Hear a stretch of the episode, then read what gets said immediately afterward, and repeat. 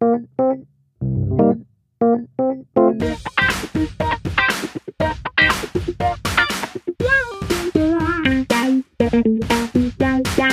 und herzlich willkommen im Brandschutzmilieu. Ihr seid wieder dabei, das freut uns sehr. Ähm, wir haben etwas Besonderes, auch ja schon angekündigt und es hat dann doch etwas länger gedauert. Wir haben heute ein Interview. Ähm, allerdings hatten wir etwas Probleme mit dem Sound, das war sehr ärgerlich. Wir waren dort und haben sehr große Störungen im Sound gehabt, aber leider erst danach bemerkt. Deswegen wird diese Folge teilweise kein Genuss sein für die Ohren, allerdings sehr inhaltlich weil unsere Interviewpartnerin ist fantastisch. Wir haben eine Menge gelernt und wir wollen uns euch das absolut nicht vorenthalten. Und es wäre auch ähm, sehr schade gewesen, wenn wir das neu aufnehmen müssten, hätten wollen müssen. Und deswegen kriegt ihr das unverfälscht, allerdings mit Störungen. Wir haben das mit professioneller Hilfe versucht gerade zu biegen. Und es ist viel besser als das, was Rohmaterial ist. Aber es ist immer noch manchmal anstrengend. Dafür ein fettes Sorry. Wir geloben Besserung und Redundanz und fangen direkt an mit Sven. Zunächst möchte ich euch allerdings unsere heutige und damit auch erste Interviewpartnerin in unserem Podcast vorstellen. Die Brandschutzingenieurin Wiebke Tönissen. Nach dem Studium der Sicherheitstechnik ist sie als Brandschutzingenieurin tätig und dies Zeit mit eigenem Ingenieurbüro in Hamburg. Nebenbei ist sie als Dozentin und als Mitglied von Feuerwehrhandwerk in der Ausbildung aktiv und widmet sich dem Schreiben von Fachbüchern. Ihr erstes Fachbuch trägt den Titel Baukunde für die Einsatzpraxis. Also in diesem Sinne, hallo Wiebke und erstmal vielen Dank, dass wir hier heute bei dir sein dürfen ähm, und dieses Interview zusammen aufnehmen. Carsten ist auch dabei wie gewohnt. Wir sitzen in einer sehr schönen Küche mit einem Tisch. Und am anderen Ende ist Wiebke Tönissen. Schön, dass wir hier sein dürfen. Ja, hallo erstmal, ne? Ja, und dann steigen wir steigen einfach mal direkt ein, dann äh, geht das auch gleich viel einfacher. Und zwar würden wir noch mal nach deiner Vorstellung darauf zurückkommen, was ist denn eigentlich Feuerwehrhandwerk? Also die flapsige Formulierung ist, Feuerwehrhandwerk ist eigentlich so eine Art Selbsthilfegruppe für Leute, die äh, ja, sagen wir mal, aus verschiedenen Bereichen der Feuerwehr kommen. Also wir haben Kollegen, die kommen von der Berufsfeuerwehr, aber eben auch freiwillige Feuerwehrleute. Und wir wollen im Prinzip mit der Ausbildung, die wir anbieten, ähm, so für heutige Verhältnisse den Erstangriff schneller und effizienter machen. Das heißt, unsere Trainings gehen ein bisschen darauf hin, äh, zum einen mit einer Staffel zu arbeiten, statt mit einer Gruppe und zum anderen eben den Leuten die Tricks und Kniffe zu zeigen, mit, mit denen man tatsächlich effizient Brand, Brandpunkt, Menschenrettung, technische Hilfe oder auch Maschinen abarbeiten kann. Und äh, dafür kann man uns mieten. Wir kommen dann zu den jeweiligen Feuerwehren hin und machen entweder Theorie oder Praxisunterricht und dann gehen wir nach Hause und hoffen, dass die Leute das mit in den Einsatz nehmen. Wir sind heute hier, weil du einen Kommentar auf Facebook geschrieben hast über den tragischen Zwischenfall in Krefeld, bei dem bei einem Brand im Affenhaus des Krefelder Zoos mehr als 50 Tiere ums Leben gekommen sind, darunter auch mehrere Menschenaffen. Der Brand wurde vermutlich durch eine sogenannte Himmelslaterne ausgelöst. Bevor wir im kommenden Gespräch über den Brandschutz in Zoos, mögliche Konsequenzen und äh, den Brandschutz im Allgemeinen sprechen wollen, möchte ich kurz deinen Kommentar ähm, das du auf Facebook geschrieben hast, zusammenfassen. In einem Kommentar vom 3. Januar 2020 stellst du einige Dinge in Bezug auf den Brandschutz klar. So schreibst du unter anderem, dass es keineswegs eine Anforderung an Dächer zu ihrer Brennbarkeit gibt, sondern lediglich zwischen harter und weicher Bedachung unterschieden wird und ähm, in diesem Fall durchsichtig sein soll, damit im Sinne der Affen Sonne hereinkommt und zum Beispiel ein freier Blick auf den Himmel gewährleistet wird. Zunächst war auch ein Glasdach eingebaut, das nach einem Hagelschaden und damit ja Scherben im Affenhaus ähm, gegen Plexiglas ausgetauscht wurde. Zu den Bauvorschriften selbst schreibst du, dass es keine besondere Vorschrift für Affenhäuser gibt und generell die Bauordnung gilt, die an, ein, auch eingehalten wurde. So sind zum Beispiel Rettungswege für Menschen gefordert und weder Löschanlagen, Rauch- und Wärmeableitungen noch Brandmeldeanlagen gefordert sein. Du gehst darin kurz auch auf den Risikobegriff ein. Ein, einer ingenieurmäßigen Betrachtung berücksichtigen wir immer das, die Schadenshöhe und die Eintrittswahrscheinlichkeit. Und du hältst das Ereignis einfach auch für schlichtweg sehr unwahrscheinlich und gibst auch zu bedenken, dass das Risiko ja auch für Menschen in Deutschland nicht bei Null läge. Ähm, denn immerhin sterben jedes Jahr 350 bis 500 Menschen bei Bränden. Also ein quasi akzeptiertes Restrisiko. Und auch zur Rettung der Tiere schreibst du etwas, nämlich Tiere würden anders reagieren, könnten sich kaum selbst retten oder evakuieren. Und gefährliche Tiere könnten nur schwer von der Feuerwehr gerettet werden. Und dann sei ja auch noch die Frage, wohin denn eigentlich? Zu guter Letzt beantwortest du auch noch die vielen Fragen und Forderungen nach Brandmeldeanlagen und Löschanlagen. Erstere sind in der nötigen Spezifikation einfach auch extrem teuer und letztere sind nicht einmal in Krankenhäusern oder Altenheimen verbaut. Und du fragst auch, inwiefern die Forderungen nicht vielleicht auch ein bisschen emotional besetzt sind, denn wenn beispielsweise Hühnerställe brennen, es keine große Diskussion gäbe. So. ähm, ich hoffe, du bist mit meiner kurzen Zusammenfassung zufrieden. Und ich möchte gleich zu unserer ersten Frage kommen. Wie hast du die Reaktion auf deinen Kommentar überhaupt wahrgenommen? Also ich hatte mit einem riesen Shitstorm gerechnet, das muss ich mal gleich dazu sagen, weil ähm, es ja auch sehr viele Menschen gibt, die der Meinung sind, man sollte Tiere nicht in Zoos halten. Und ich hatte eigentlich damit relativ großem Gegenwind gerechnet, ähm, dass die Leute mir dann halt schreiben, wie ich überhaupt noch was zum Thema Brandschutz in Affenhäusern schreiben könnte, wenn es doch eine Affenhäuser geben sollte. Das war erstaunlich wenig. Und ich habe stattdessen aber positive Rückmeldungen bekommen von vielen Zootierpflegern und auch von Zoo-Mitarbeitern, die das als sehr unaufgeregt und sachlich empfunden haben. Darüber habe ich mich sehr gefreut. Und dann natürlich viele, viele Kommentare, die irgendwo dazwischen lagen. Von, wie kann denn das überhaupt passieren? Und das kann doch alles nicht sein. Ein paar Verschwörungstheoretiker waren auch dabei, die dann irgendwelchen Schwurbelkram darunter gepostet haben. Ähm, und äh, ja, also es war wesentlich ausgewogener, als ich dachte. Also viele Leute haben das sehr positiv aufgenommen und es gab, ich sag mal, fünf Prozent negative Rückmeldungen. Also nachdem ich das über Notre Dame geschrieben hatte, da ging es wesentlich rund. Wo du das gerade erwähnst, du hast es ja auch selber in einem Artikel geschrieben, ich zitiere, bevor ich ebenfalls einen Shitstorm ernte. Was war deine Motivation für diesen Artikel, gerade in einem solchen sensiblen Medium wie Facebook? Also erstens habe ich nichts anderes als Facebook. Ich bin da so ein bisschen Digidino, glaube ich, wenn ich mich äußere, dann da. Ähm, und das Zweite war, dass ich einfach denke, wenn die Leute, die was Sachliches zu sagen haben, und da rechne ich mich einfach jetzt mal rein, äh, die ihre Klappe halten, dann haben ja die Verschwörungstheoretiker schon gewonnen. Und ähm, wenn ich mir angucke, es gab einen so einen Artikel, der Verschwörungstheorien verbreitet hat, der hat ungefähr 15 Mal so viele Leser gefunden wie mein Artikel.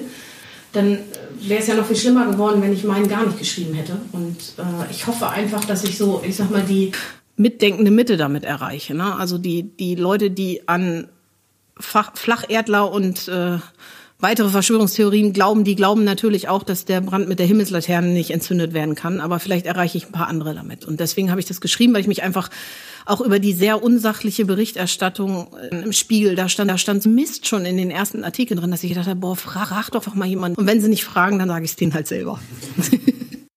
du schreibst, dies sei ein extrem unwahrscheinliches Ereignis. Ist Krefeld nur ein Einzelfall? Es lässt sich natürlich immer schwer sagen, ich habe ja keine Kristallkugel, vielleicht brennt morgen das nächste Affenhaus ab, weil äh, bei Wahrscheinlichkeiten ist das ja nicht so, dass die sich verketten, sondern dass äh, nach dem Ereignis das Ganze wieder auf Null gesetzt wird. Also es gibt ja keinen Affenhauszähler oder irgend sowas in der Stochastik. Ähm, aber ich sag mal, in den letzten 70 Jahren ist es nicht einmal passiert. Wenn es jetzt noch ein zweites Mal passiert, dann ist es wieder genauso unwahrscheinlich wie beim ersten Mal. Ich hoffe, meine Stochastikprofessorin verhaut mich jetzt nicht. Wenn wir einmal davon ausgehen, dass es kein Einzelfall war, entsprach dann das Krefelder Affenhaus akzeptablen Zuständen? Also ich glaube, das Problem ist, dass man erstmal so einen Grund da reinbringen muss, was man als akzeptablen Zustand betrachtet. Ähm, und das Maß dabei sind nicht Affen, sondern Menschen. So, das heißt, wir müssen uns erstmal angucken, was tun wir für den Personenschutz in Gesellschaft. Also nicht nur jetzt vom Brandschutz her, sondern zum Beispiel auch in der Verkehrssicherheit. Ähm, und was akzeptieren wir eben für Menschen an Restrisiko? Und solange wie wir für Menschen ein vergleichbares, sogar darüber höheres Restrisiko akzeptieren, als das jetzt gefühlt in den Medien für die Affen war, glaube ich, sind wir da ein bisschen auf dem falschen Weg. Und ich habe das ja auch in dem Artikel schon geschrieben, solange wie wir zum Beispiel in Deutschland Kindergarten und Altenheime äh, ohne Brandmeldeanlagen bauen dürfen, ist das für Affen tatsächlich einfach nicht Maß der Dinge. Ne? Und, und natürlich so, Menschenaffen sind wertvolle Kreaturen. Ähm, aber es ist so, dass die Rettung von Menschenaffen deutlich schwieriger ist als die Rettung von bewusstlosen Menschen. Und auch das muss man natürlich da einrechnen. Und es ist so, wir akzeptieren im Jahr zwischen 350 und 500 brandtoten Menschen. Und jetzt hat es brandtote Affen gegeben. Auch das ist mit in diesem Restrisiko drin. Und das muss man sich dann eben auch vor Augen halten, was für einen Aufwand müsste ich betreiben, um dieses Risiko zu verkleinern. Und der Aufwand ist halt nicht proportional zum Risiko, sondern der steigt ins Unermessliche. Und wenn man sich das vor Augen hält, muss man einfach sagen, das war jetzt tragisch, es war sehr unwahrscheinlich, aber wäre vermutlich nicht mit einem angemessenen Aufwand zu vermeiden gewesen. Und das ist, glaube ich, was viele Leute schwierig akzeptieren können oder das ist den Leuten schwer, dass es eben keine hundertprozentige Sicherheit gibt. Mhm. So und dass es die dann für schützenswerte Kreaturen auch nicht gibt, wenn es die für uns selber schon nicht gibt, das ist schwer zu akzeptieren. Viele Leute kennen halt auch nur noch schwarz oder weiß, auch durch die sozialen Medien so ein bisschen befeuert, dass man immer alles ganz richtig oder ganz falsch sehen möchte und eben den Graubereich dazwischen gar nicht mehr findet. Und dann in diesem Graubereich sich aber aufhält, ist natürlich noch, noch schwerer akzeptieren. Und das ist dann, glaube ich, auch das, worauf man das Affenhaus dann runden muss und sagen muss, es war unwahrscheinlich, es passiert vermutlich in unserer Lebensdauer nicht nochmal. Das muss man auch einfach mal sagen. Ähm, und dafür jetzt alle Affenhäuser durchzufräsen und weiterhin alle Altenheime ohne Brandmeldeanlagen zu lassen, halte ich für unverhältnismäßig. Ähm, würdest du denn sagen, es gibt auf Grundlage aktueller schon existierender Regelungen Möglichkeiten, das Brandhaus anders zu betrachten, um den Brandschutz zu verbessern? Wie wäre es denn zum Beispiel, das Gebäude als Versammlungsstätte zu sehen? Also klar, wenn ich in einem Affenhaus über 200 Leute unterbringe, dann ist es auch heute schon Versammlungsstätte, aber dann wird die ganze Geschichte auf den Menschen ausgelegt. Also dann gibt es keine Notausgänge für die Affen, die 1,20 breit sind, sondern eben da, wo die Besucher sind. Das würde den Affen im Zweifelsfall auch nicht viel nutzen, weil auch in Versammlungsstätten muss ich erst ab 1000 Quadratmeter Brandmeldeanlagen bauen. Die meisten Affenhäuser sind kleiner. Siehst du Konsequenzen, die man aus Krefeld ziehen sollte? Gibt es Möglichkeiten, den Tierschutz im Brandschutz besser zu berücksichtigen? Also grundsätzlich ist es, glaube ich, schwierig, Tierschutzvorschriften im Brandschutz unterzubringen, weil Tiere einfach sehr unterschiedlich sind. Ne? Also was ich in einem Hühnerstall machen kann, wird bei Elefanten vermutlich nicht mehr funktionieren. Und äh, da ist, glaube ich, die eine Grenze einmal die Größe und die Gefährlichkeit des Tieres. Also das, was ich als Feuerwehreinsatzkraft noch retten kann, ist ein Schaf, sag ich mal, oder ein Huhn. Ähm, bei einem Menschenaffen, das ist im weiteren Sinne immer noch ein Raubtier und es wiegt dreimal so viel wie ich. Da möchte ich als, als Feuerwehrangehöriger auch nicht reingehen, beziehungsweise als Einsatzleiter auch niemanden reinschicken. Und dann gibt es ja noch eine weitere Kategorie, die man so einfach fangen kann. Ne? Ich sag mal, Vögel zum Beispiel waren in diesem Affenhaus auch drin. Wenn ich jetzt anfange mit Tierschutzreglementierung, wo setze ich da die Grenze und sage, diese Tiere kann ich retten und diese nicht mehr? Ähm, jeder, der schon mal einen brennenden Pferde- oder Schafstall gehabt hat, weiß, die Viecher drehen entweder völlig durch oder man muss sie tatsächlich rauszerren. Und das ist auch was, was sich nicht jeder zutraut. Jemand, der reitet, traut sich viel eher an ein verängstigtes Pferd ran, als jemand, der überhaupt keinen Bezug dazu hat. Ich selber habe mal einen brennenden Schafstall gehabt. Die Viecher, die muss man wirklich an den Ohren rausziehen und die drehen sich auf dem Hacken wieder um und rennen da wieder rein. Das dann in Vorschriften zu gießen, das stelle ich mir unwahrscheinlich schwer vor, weil man im Prinzip für jede Tierart eine eigene Vorschrift machen müsste. Und dann wird's echt ein bisschen detailliert. Wie gesagt, wir unterscheiden in unserem Bauordnungsrecht nicht mal zwischen kranken, alten und behinderten und gesunden Menschen. Das würde ein, eine Tierschutzbauverordnung geben, die hätte wahrscheinlich 700 Seiten. Nachdem wir auf jeden Fall darüber übereinstimmen, dass eine Rettung von Menschenaffen durch die Feuerwehr, zum Beispiel durch einen Innenangriff, ausgeschlossen werden kann und du in deinem Artikel auch sehr detailliert auf anlagentechnischen oder baulichen Brandschutz eingegangen bist, möchte ich nochmal auf den Punkt eingehen, der hier meines Erachtens vernachlässigt wird. Und das ist der organisatorische Brandschutz. In unserem Podcast haben wir den auch schon mal thematisiert. So scheint es, dass in Krefeld zum Zeitpunkt des Brandausbruches kein Tierpfleger anwesend war, sondern nur ein privates Sicherheitsunternehmen. Würdest du also sagen, dass der organisatorische Brandschutz der Teil des Brandschutzes ist, den wir hier deutlich verstärkt anwenden können, wie zum Beispiel durch anwesende Tierpflege oder Feuerwehrverbotszonen? Also dazu hatte ich ein sehr nettes Telefonat mit einem Zootierpfleger, der sich auf meinen Artikel gemeldet hat, der auch tatsächlich in einem Affenhaus arbeitet. Und den habe ich dann mal gefragt, ob er denn tatsächlich seine eigenen Affen, die er seit 30 Jahren betreut, da rausgeholt hätte. Und da hätte er gesagt, zwei von denen ja, ein nein. Und dann auch nur, wenn es noch nicht brennt. Also dazu kommt ja noch, dass Zootierpfleger in der Regel keinen Atemschutz oder irgendwas mit Feuerwehrausrüstung zu tun haben.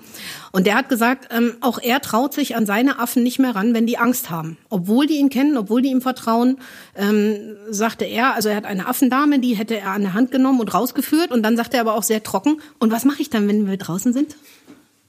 Was mache ich dann mit der? Sperre ich die zu den Löwen. Es ist ja nicht so, dass die ein gespiegeltes Gehege noch irgendwo haben, wo sie die Tiere sofort hinpacken können. Also da hängt ja noch viel mehr dran. Selbst wenn man das organisiert, dass in jedem Tierhaus ein passender Tierpfleger oder eine Tierpflegerin vor Ort ist, trauen die sich in dem Moment, wen zu nehmen? kann ein Tierpfleger 30 Menschenaffen retten. Es gibt mit Sicherheit, dann kann man die Frage weiterspinnen, was mache ich mit den Löwen? Die will keiner frei im Zoo rumlaufen haben, selbst wenn man sagt, okay, ich habe da irgendeinen so Orang-Utang, mit dem kann ich total gut, den behalte ich an der Hand und der bleibt auch bei mir.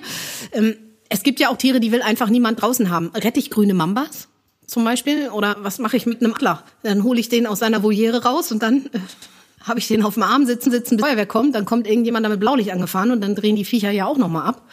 Ähm, Insofern finde ich das sehr schwierig. Es hat unter meinem Kommentar auch jemand ausgerechnet, wie viel Personal man gebraucht hätte, um in jedem relevanten, es gab ja nicht nur ein Affenhaus in Krefeld, ähm, um in jedem relevanten Gebäude da überhaupt jemanden vor Ort zu haben, der da ist.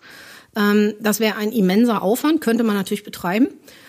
Und das Zweite, was du sagtest mit Verbot von Silvesterfeuerwerk, hätte überhaupt nichts genützt, weil Himmelslaternen sind kein Silvesterfeuerwerk. Also macht man ja. Also hier in Schleswig-Holstein zum Beispiel gibt es unheimlich viele Verbotszonen um Reddachhäuser mhm. zu Silvester, um die zu schützen. Das funktioniert eigentlich auch ganz gut.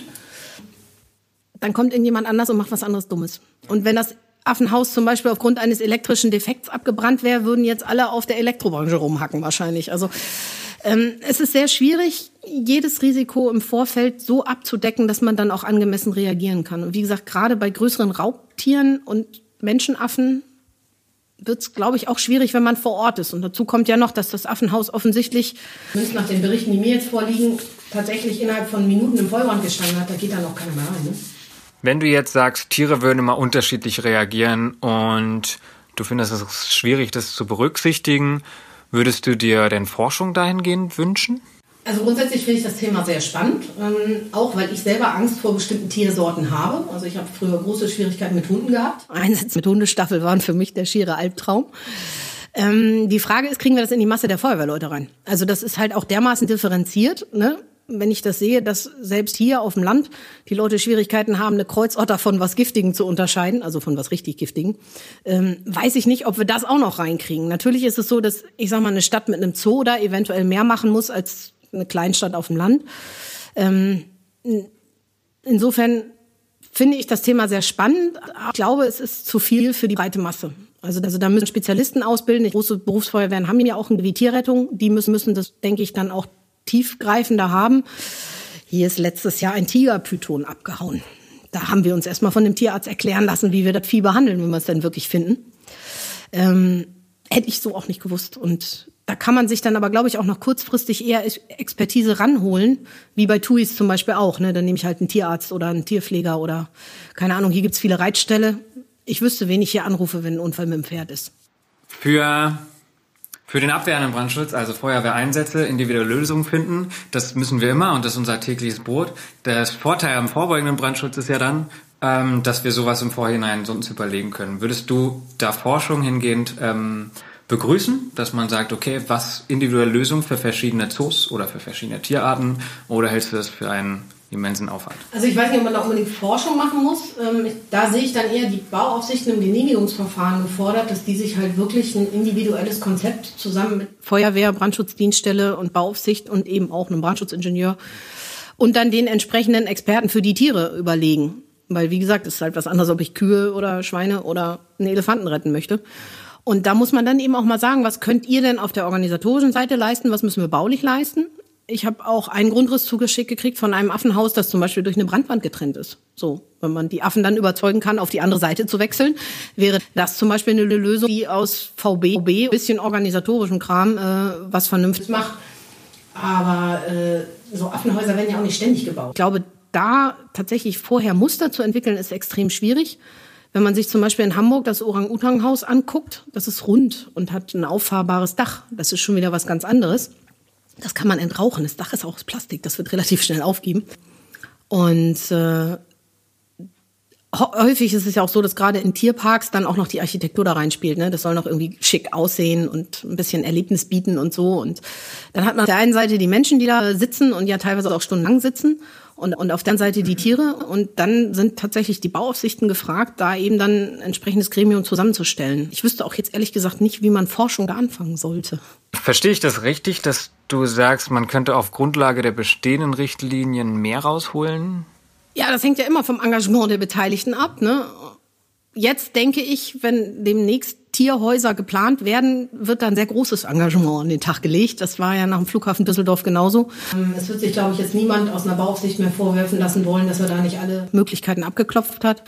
Und grundsätzlich ist es ja immer so, wenn man so besondere Gebäude hat, die man auch nur einmal im Leben ja betreut, ne? also das kriegst du als Bauprüfer auch nicht wieder, äh, da muss man sich da halt mal hinterklemmen. Ne? Ich klemme mich da auch ganz anders hinter, wenn ich Sachen betreue. Ich habe in meinem Brandschützerleben jetzt zwei Gefängnisse gemacht. Das ist für mich auch wesentlich mehr Denkaufwand als das 47. Einfamilienhaus. Oder Mehrfamilienhaus. Einfamilienhäuser mache ich ja selten. ich würde gerne nochmal auf das Thema der brennbaren Dächer eingehen. Du schreibst in deinem Artikel von der weichen Bedachung, die auch in Krefeld, also am brennbaren Dach, vorhanden war.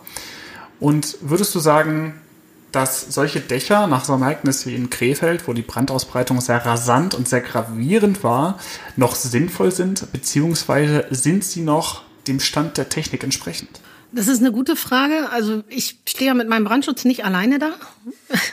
Es ist ja immer so, äh, man stirbt ja immer mehrere Tode, wenn man so ein Bauvorhaben plant. Ich kann jetzt natürlich auch nicht abschließend beurteilen, warum die dieses Dach da in Krefeld draufgesetzt haben. Was ich mir aber durchaus vorstellen kann, ist, das Affenhaus war von 75, da war vermutlich ein altes, relativ leichtes Glasdach mit Einscheibengläsern drauf oder Drahtspiegelglas, irgendwas, was nicht viel gewogen hat. Und wenn man das dann ersetzt, dann kann man da halt auch nicht unbedingt jetzt ein Mehrschichtglas einfach draufpacken, was das Dreifache wiegt. Das kann also durchaus sein, dass da der Brandschutz zum Beispiel gegen die Statik verloren hat. Ich glaube nicht, dass noch mal jemand ein Affenhaus mit einem brennbaren Dach bauen wird, sagen wir es mal so. Wobei es ja auch genug brennbare Dächer gibt, die eine harte Bedachung darstellen. Ne? Also auch ein zweilagiges Bitumendach, was ordentlich verklebt ist, ist brennbar und trotzdem eine harte Bedachung. Ich weiß nicht, wie lange das so einer brennenden Himmelslaterne standhalten würde, wenn man sie direkt da drauf packt. Ähm auch da muss man gucken, wie man Architektur jetzt seit neuestem auch den Wärmeschutz und eben den Brandschutz unter einen Hut kriegt. Und es passiert auch in anderen Bauvorhaben, dass ich mit meinem Brandschutz verliere. Also gerade jetzt im Thema nachhaltigen Bauen. Ich bin jetzt nicht so ein Riesenfan von diesen ganzen brennbaren Dämmungen, was man da heute so alles einbläst. Ähm, da hat es jetzt ja auch schon so ein paar Brände gegeben, wo Einfamilienhäuser zu 40 Stunden einsetzen wurden, weil die dreilagige gedämmte Wände hatten. Auch da, wenn es da mal irgendwie einen größeren Verlust gibt, wird dann auch wieder einer sagen, ja, war das sinnvoll. Also wenn es nach mir ginge, dann wäre alles massiv gebaut, hätte eine nicht brennbare Dämmung und ein Pfannendach. Finde ich nebenbei auch noch ganz hübsch, wenn es verklinkert wird, aber ich komme aus Norddeutschland. Äh, aber ich bin halt nicht die Einzige, die da was zu sagen hat. Und äh, es ist halt ab und zu eben so, dass, dass der Brandschutz zurücksteckt für was anderes, auch für den Denkmalschutz zum Beispiel. Was war deiner Meinung nach das Wichtigste, was wir aus Krefeld gelernt haben? Also ich glaube, beim Brandschutz äh, wird die Lehre daraus sein, was du eben schon sagtest, dass ab jetzt die Leute mehr auf Bedachungen achten. Das wird definitiv so sein. Ich glaube, viele auch am Bau Beteiligte wussten vorher nicht genau, wo der Unterschied zwischen einer harten und einer weichen Bedachung ist. Also ich erlebe das auch regelmäßig, dass die Leute immer sagen, muss man drauf klopfen können, muss das Blech oder Pfannen sein. Und wenn ich dann sage, nee, ein Bitumendach ist auch eine harte Bedachung. Uh, uh. Ähm, und das Zweite ist für unsere Gesellschaft, glaube ich, dass Brandschutz im Prinzip für die meisten Menschen, die da nichts mit zu tun hat, einfach hundertprozentige Sicherheit bedeutet. Und das müssen wir sowohl von Feuerwehrseite als auch jetzt von der Ingenieurseite versuchen, in die Köpfe reinzukriegen, dass wir eben auch nicht 110-prozentige Sicherheit liefern können. Auch immer mit einem Restrisiko kalkulieren, was die Leute ja in vielen anderen Bereichen auch unbewusst annehmen. Die wissen, die steigen in ihr Auto und es kann ihnen trotzdem ein LKW über die Motorhaube fahren und sie können dran sterben. Auch wenn es inzwischen nur noch einen minimalen Prozentsatz an Verkehrstoten im Vergleich zu den 70er Jahren gibt. Und das müssen wir irgendwie vermitteln und das ist, glaube ich, auch in den großen Medien noch nicht angekommen. Also wenn ich mir die Artikel in vielen großen deutschen Zeitungen, die auch wirklich großes Renommee haben, angucke, dann sehe ich immer wieder, dass auch da diese unterschwellige Erwartungshaltung, der Brandschutz, der liefert 110 Prozent Sicherheit, die ist da drin. Und das ist schwer natürlich zu vermitteln, weil wir Fachleute ja oft auch gar nicht gefragt werden, wenn solche Artikel geschrieben werden. haben wir jetzt gemerkt. Im Nachhinein habe ich in Gesprächen mit Feuerwehrangehörigen oder auch Studenten unseres Studiengangs oder anderen Studiengängen eine Meinung gefunden, die sich auch in den Facebook-Kommentaren zum Teil wiedergespiegelt hat. Und die äußert sich insofern, dass die Leute sagen, das waren ja nur Tiere, das waren keine Menschen. Und daraufhin haben Carsten und ich auch noch mal ein bisschen diskutiert und sind schlussendlich auf ja, die gute alte Musterbauordnung wieder gestoßen, in der klar drin steht, dass das Schutzziel für die Rettung von Mensch und Tier besteht. Und da wird nicht differenziert. Ich möchte jetzt nicht die Moralfrage stellen, allerdings leitet sich daraus ab, dass das auch unsere Aufgabe ist. Das ist relativ lustig in der Bauordnung. Da stehen Tiere drin und Tiere sind ja auch seit ein paar Jahrzehnten keine Sachen mehr. Aber das haben die Väter und Mütter der Musterbauordnung dann auch elegant ausgeklammert in den Paragraphen nach 3 und 14. Kommt nichts mehr zum Thema Tiere. Und zwar vermutlich tatsächlich aus dem Grund, dass sie kurz drüber nachgedacht haben, wie kriegen wir das da rein? Dann haben sie gesagt, ah, wenn wir damit jetzt anfangen, dann machen wir einen riesen Fass auf, lassen wir es besser sein. So ähnlich ist es übrigens auch mit Behinderten. Ähm, behinderte Menschen kommen in der Bauordnung, was Menschenrettung angeht, vor. Es gibt mehrere Normen, die sich damit befassen. Da steht, da steht dann eine Selbstrettung für die Nutzer eines Gebäudes möglich sein. Und dann haben wir wieder Fahrerwohnungen, wo der zweite Rettungsweg ein anleiterbares Fenster ist. Insofern ist es schwierig zu sagen, natürlich müssen wir uns um Tiere kümmern. Aber wie ich eben schon sagte, da es so viele Sortentiere gibt, kann man das in Vorschriften, glaube ich, gar nicht behandeln, sondern wenn dann eben nur individuell, wenn man an die Planung eines Gebäudes geht. Und dann muss man aber eben auch sagen, wo sind die Grenzen der Tierrettung? Was kann ich mir zumuten? Und es gibt auch Grenzen bei der Menschenrettung. Ich trage auch keinen 280 Kilo Patienten die Treppe runter. Auch der darf aufgrund seiner körperlichen Merkmale versterben, weil er nicht rettbar ist. Das klingt zynisch, aber da muss man, wenn man so jemanden findet, zum Beispiel in der Brandwohnung auch sagen, hey, ich brauche jetzt hier mal sechs Leute, die eben auch im ersten Abmarsch nicht da waren. Und wenn man dann aufgrund dieser Zeitverzögerung verstirbt, dann ist es eben so, wer in Deutschland nicht der Norm entspricht. Und der Norm ist, die Norm ist in dem Fall ein erwachsener, orientierter, körperlich leistungsfähiger Mensch. Der hat schlechter im Brandschutz. Und also auch alte Menschen, wenn ich mir überlege, 1,20 Brüstungshöhe für ein leiterbares Fenster und ich denke dann mal an die Generation, die jetzt zwischen 80 und 90 ist, die klettern auch nicht rüber. Auch das kommt so nicht in der Bauordnung vor und ähm, es ist, glaube ich, auch schwierig, das unterzubringen.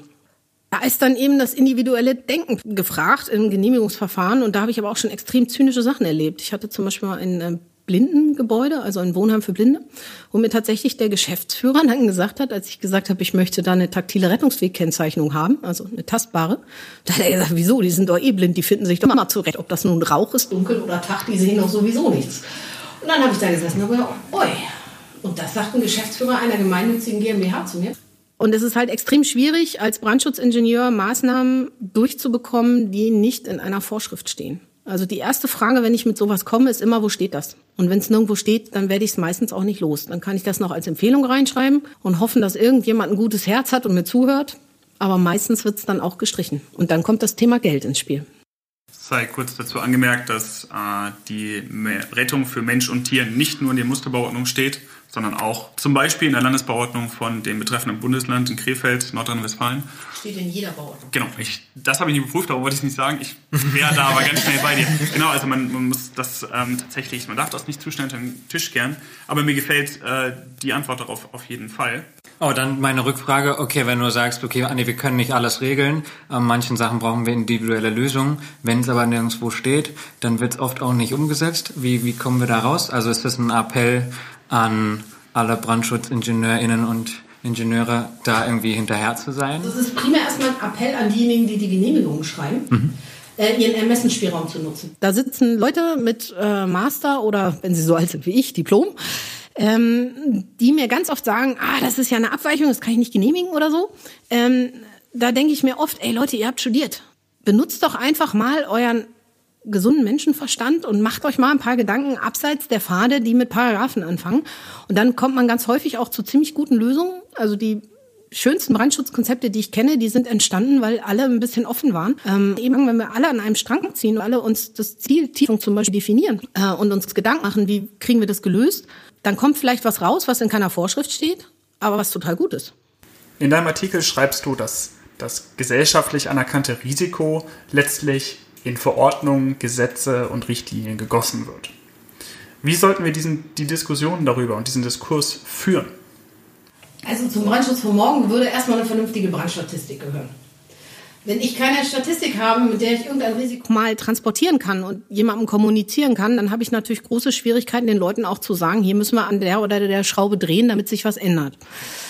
Äh, die VfDB ist ja gerade dabei, wieder sowas ähnliches wie eine Brandschadenstatistik auf die Beine zu stellen. Habe ich große Hoffnung, dass wir dann vielleicht in zehn Jahren was haben, aus dem wir auch was machen können. Und mein Wunsch wäre, dass man dann eben, ich sag mal, popularwissenschaftlich mal aufarbeitet. Wo ist denn das konkrete Problem? Zum Beispiel eben bei Inklusion oder auch bei Tieren. Und dann sagt, es gibt Lösungsmöglichkeit A, B, C. Und das tatsächlich auch der breiten Bevölkerung über Artikel, Podcasts, äh, Internet, was weiß ich, vorstellt.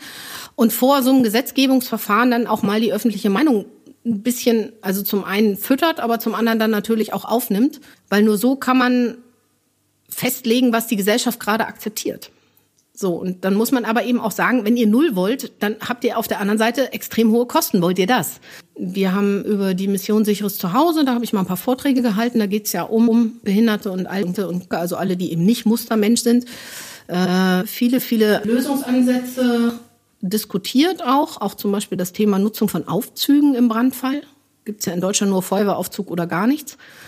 Und diese Zwischenwege ähm, mal populär zu machen und ähm, dann auch wieder in die Behörden und in die ganzen am Genehmigungsverfahren Beteiligten reinzutragen, würde, glaube ich, schon viel helfen, eben nicht nur immer diesen Schwarz-Weiß-Brandschutz zu machen. Und auch nicht immer diese Frage zu stellen, ja, steht das denn irgendwo? Sondern ist das sinnvoll? Das wäre eigentlich die wichtigere Frage. Würdest du sagen, dass, ich sage mal, wir als Expertinnen, also du mehr, wir weniger, auch dafür verantwortlich sind, in den Dialog zu treten nicht nur unseren sehr technischen Risikobegriff verständlicher zu machen, sondern auch die oft als subjektiv bezeichnete Risikowahrnehmung der Menschen besser zu verstehen und auch in unseren Konzepten zu berücksichtigen? Sagen wir es mal so, wir sind ja nicht Ingenieure geworden, weil wir so gute Kommunikatoren sind. Ne? Also das ist ja durchaus auch so, dass Ingenieure oft und viele, und da nehme ich mich nicht aus, gefangen sind in ihrer Fachwelt und gar nicht merken, dass die anderen vielleicht nur 30 Prozent von dem verstehen, was wir da sabbeln. Ich meine, mein Thema ist nur auch extrem trocken und das will auch gar nicht jeder hören. Aber wenn man das an jemanden verkaufen will, der halt gar nichts mit unserem Job zu tun hat, dann muss man sich vielleicht auch ein bisschen aus unserer Sprache lösen. Dann gibt da noch die andere Hälfte, die Gesetze macht, die Juristen, die machen ja noch längere Sätze als ich. Natürlich müssen wir uns da ein bisschen an den Empfänger richten. Ne? Wenn ich mich mit einem Architekten unterhalte, kann ich dem die ganzen Feuerwiderstandsklassen um die Ohren hauen und dann kann ich eigentlich auch erwarten, dass er weiß, was eine harte Bedachung ist. Unterhalte ich mich mit meinem Vater, dann fange ich auf einem ganz anderen Niveau an und das ist natürlich unser Job. Ich hatte mal einen sehr guten ähm, Mentor, der hat immer gesagt, Wiebke, wenn du dein Thema nicht in drei Sätzen jemandem erklären kannst, der überhaupt nichts von der Materie versteht, dann hast du es selber noch nicht verstanden, was du da machst. Und das finde ich, können halt wir nicht immer. du hast uns jetzt schon echt viele Fragen vorweggenommen durch deine Antworten. Vielleicht ähm, kommen wir zu ein bisschen mehr zu der Diskussion um deinen Artikel, weil wir haben da durchaus ähm, so ein paar Anmerkungen bzw. Fragen. Sven, du hast eine. In deinem Artikel vergleichst du die nicht vorhandene Brandmeldanlage in diesem Affenhaus mit den nicht vorhandenen Brandmeldanlagen in zum Beispiel Altenheimen oder Krankenhäusern, die auch nicht flächendeckend vorhanden sind.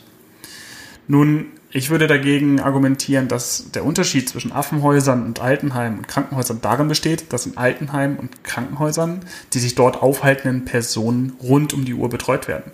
Das bedeutet, zum Beispiel eine horizontale Verschiebung. Das heißt, wir verschieben ähm, Betroffene von einem Brandabschnitt in den nächsten im Falle eines Brandes, kann dort durchgeführt werden. Das ist im Affenhaus nicht der Fall. Dort befinden sich nicht ortskundige Personen, die schnell gewarnt werden müssen. Ich sehe darum dort einen unzureichenden Vergleich. Also grundsätzlich hast du natürlich recht, das war sehr überspitzt geschrieben. Aber ähm, es ist so, wenn du, wenn du das so vergleichst, dann musst du dazu nehmen, die Leute, die horizontal verschieben sollen, kriegen auch im Altenheim nicht mit, dass es brennt, wenn die keine Brandmeldeanlage haben. Hatten wir jetzt gerade, in unserem Altenheim hat es in dem einzigen Raum gebrannt, wo kein Brandmelder war. Äh, das haben die tatsächlich entdeckt hinterher, das Feuer, und haben dann horizontal verschoben. Also es hat funktioniert. Aber ähm, auch da muss man wieder die Verhältnismäßigkeit sehen. Es sind jetzt circa 30 Menschenaffen in 70 Jahren ums Leben gekommen in einem Affenhaus. Gegen jedes Jahr völlig unkommentiert Menschen in Altenheimen versterben, weil sie zum Beispiel in ihrem Bett rauchen, äh, die eben dann nicht mehr gerettet werden können. Und meistens ist es dann so, dass es entweder nur Brandmeldeanlagen auf den Fluren gab, wenn man das dann hinter sich mal anguckt, oder eben keine flächendeckenden Brandmeldeanlagen oder die waren nicht aufgeschaltet. Und was man gerade bei Altenheimen nicht außer Acht lassen sollte, ist der Personalmangel.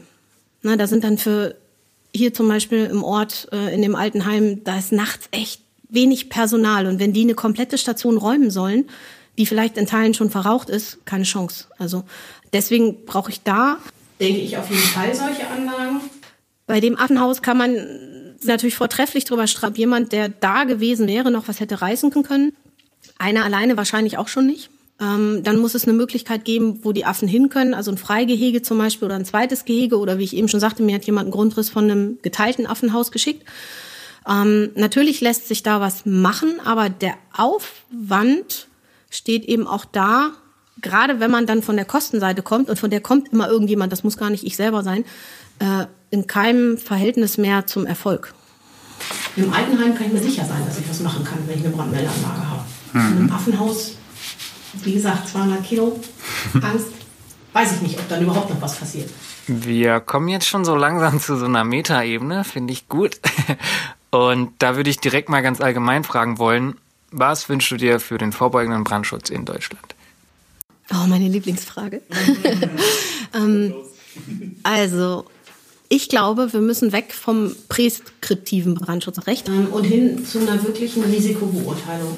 Es gibt andere Länder, die machen das schon, ähm, dass man im Prinzip so eine Art allgemeinen Risikofaktor für ein geplantes Bauvorhaben festlegt und an diesem Risikofaktor dann die Maßnahmen aufzieht.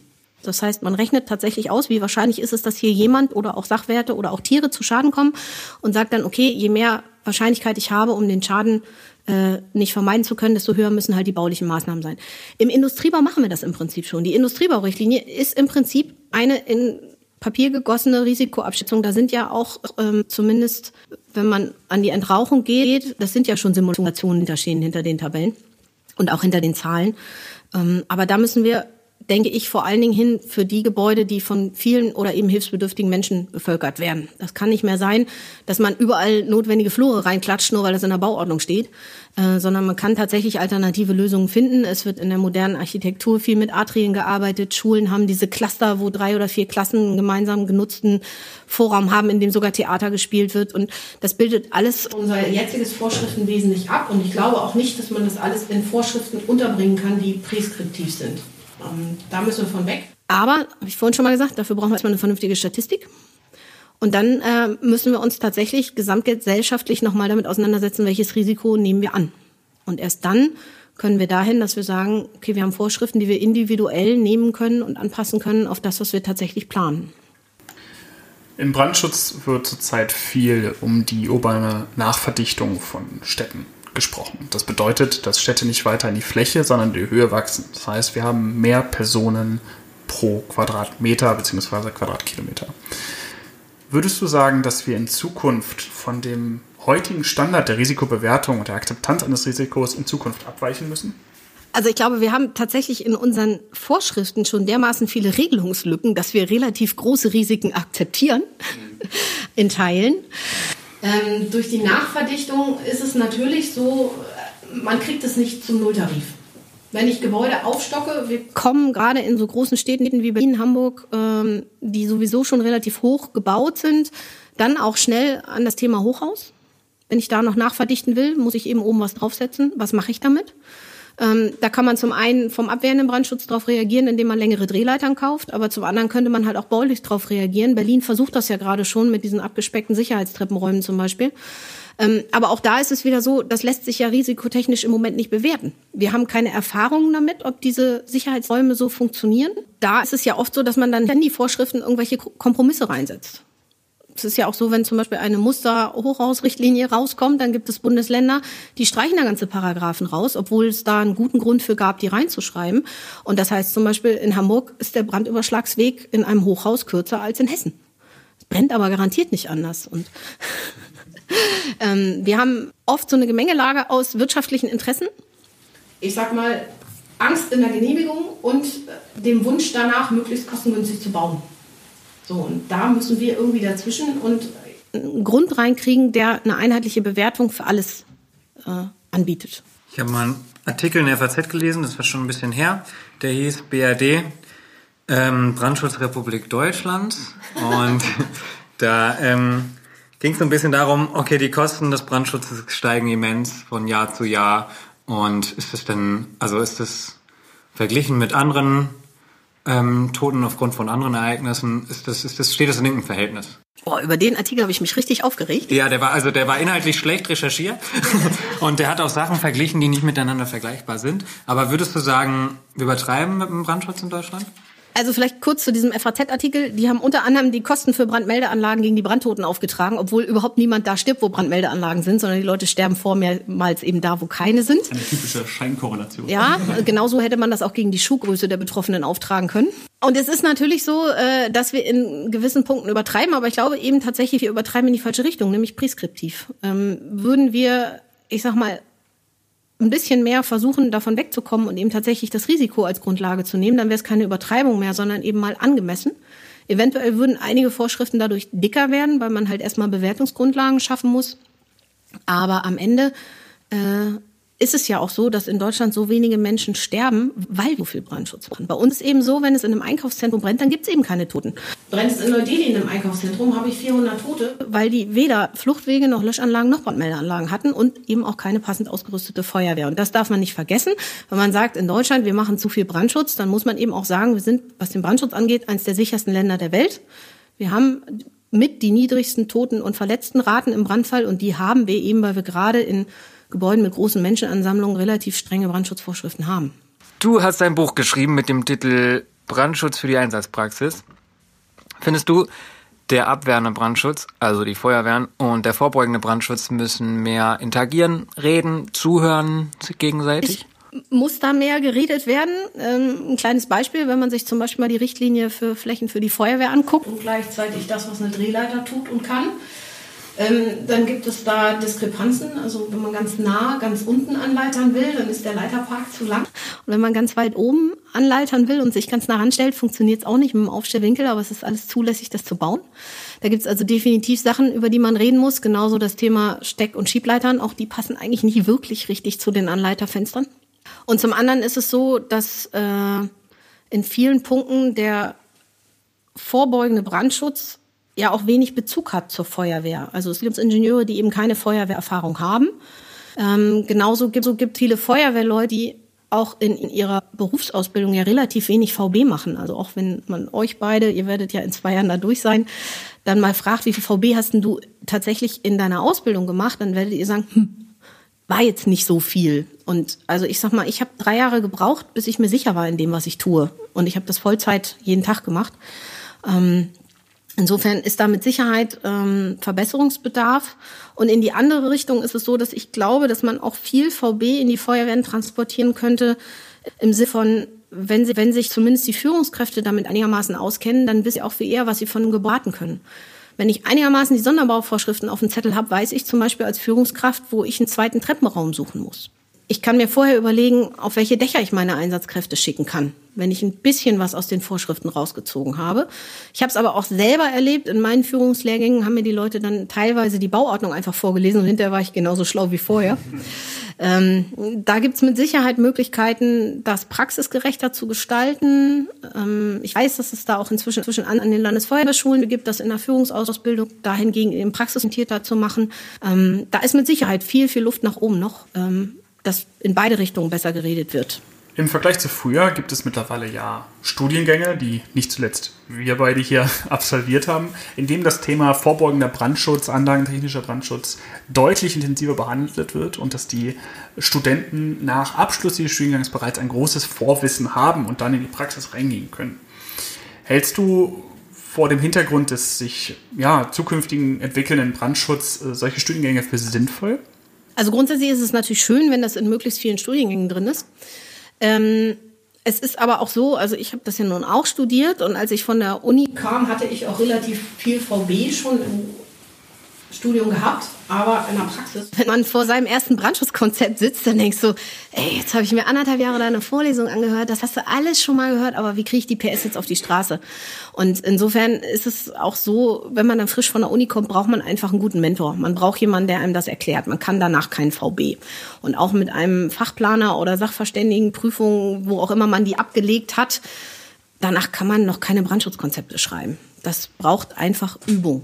Aber das ist, glaube ich, mit allen so. Auch Bauingenieure, die von ihrer Uni kommen, können hinterher keine Statiken alleine rechnen. Bin ich ziemlich überzeugt von. Was ich mir allerdings wünschen würde, ist, dass der vorbeugende Brandschutz in den anderen Baufächern mehr gelehrt wird. Also man kann heute immer noch Architekt werden, ohne ein einziges Wort über vorbeugenden Brandschutz gelernt zu haben. Es gibt viele Unis, an denen auch die Bauingenieure kein Stück VB machen, außer hier ist die DIN 4102 Teil 4, da kannst du einen Nachweis für die Decke mitführen. Ähm, und das ist extrem schade, weil äh, natürlich ein Architekt, der in dem Bereich schon eine Ausbildung genossen hat, auch viel mehr auf diese Punkte achtet und weiß, wo die Stolperstellen sind, als jemand, der das noch nie gehört hat. Ich habe jedes Semester 25 Plätze VB und es gibt aber ungefähr 150 Absolventen. Das heißt, allein die Zahl der Leute, die bei mir sitzen, ist schon durch meine Kapazität begrenzt und es ist kein Pflichtfach. Also die müssen es nicht machen. Das ist ja auch so, dass ähm, gerade die Vorschriften im Brandschutz, die sind ja so eine Art Code. Also ich habe manchmal das Gefühl, dass Leute, die Vorschriften schreiben, ähm, möglichst viele Querverweise da unterbringen wollen. Die Leitungsanlagenrichtlinie zum Beispiel finde ich bis heute total abgefahren, wenn man da keine Buntstifte nimmt und sich das markiert. Man kann da ja nicht reinschreiben, nicht brennbare Leitungsanlagen, sondern dann steht da Leitungsanlagen äh, nach Punkt 7431, habe ich jetzt nicht im Kopf. Und dann schlicht man unter 7431 nach und stellt fest, ach, die meinen nicht brennbare Leitung. Klassiker, ja.